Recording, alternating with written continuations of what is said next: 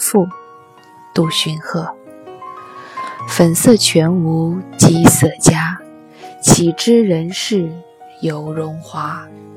年年到我残辛苦，敌士浑身着苎麻。今天这首依然是残妇，和昨天那首的区别仅在于作者的不同。昨天那首是张宇所写的。昨日入城市，归来泪满襟。遍身罗绮者，不是养蚕人。两首诗都是在写蚕妇，都是在用养蚕人不能穿绫罗绸缎。和那些身着绫罗绸缎者做对比，所不同的在于，昨天那首张宇所写的，他有一个特定的场景。某一天，我去到城市当中，我看到了那些身着罗绮者，都不是真正的养蚕的人。作者眼前并没有一个养蚕的妇人，但是。他看到那些身着绫罗绸缎的人，想到了那些蚕妇。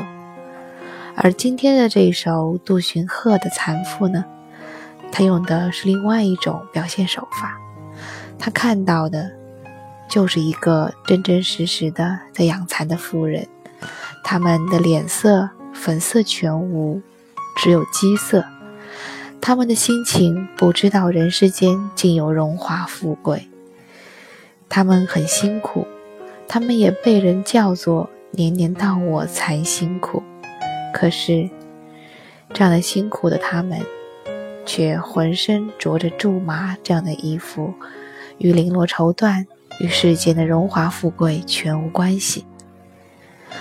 两手残妇，一个是看着那些有钱人穿着那样的衣服，想到了生产制造这些衣服的人。他们却无缘去穿着这些衣服，而另外一手是看着这些辛苦的残妇，想着人世间有那么多他们没有机会去体会的荣华富贵。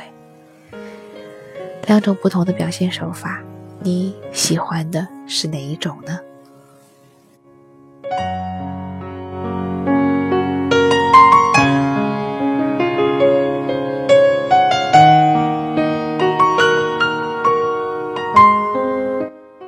听到杜荀鹤的名字，熟悉节目的读朋友大概会有一些耳熟。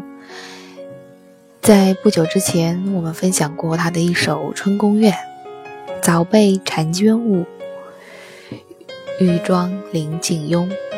承恩不再貌，教妾若为容。风暖鸟声碎，日高花影重。年年月溪女，相忆采芙蓉。”杜荀鹤这个名字是我们不够熟悉的一个唐代诗人。其实他的作品很多，尤其是以描写这些不够幸福的女性为代表，比如今天的残妇，描写的是劳动妇女；比如我刚才回顾的我们之前分享过的那首《春宫怨》，描写的是早年被选入宫中却无缘得见盛颜。从来没有被宠幸过的宫中女子的辛劳。将来有机会，我们再看一看，他还描写过什么样的女性？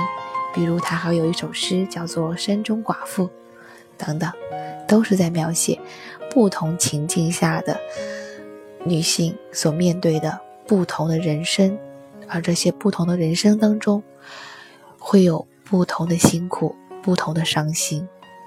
身着绫罗绸缎，身在深宫之中，有这些富人的辛苦，有这些所谓幸福的人的辛苦；而身为自由身，在宫廷之外，在自己的家乡，有劳作之苦。每个人，无论你处在什么样的位置，都会有你特定的辛劳之处。这个是杜荀鹤所不同的着眼点。也许他写过很多不同的诗，但是流传下来的多是以这种去描写女性辛苦的诗为特色。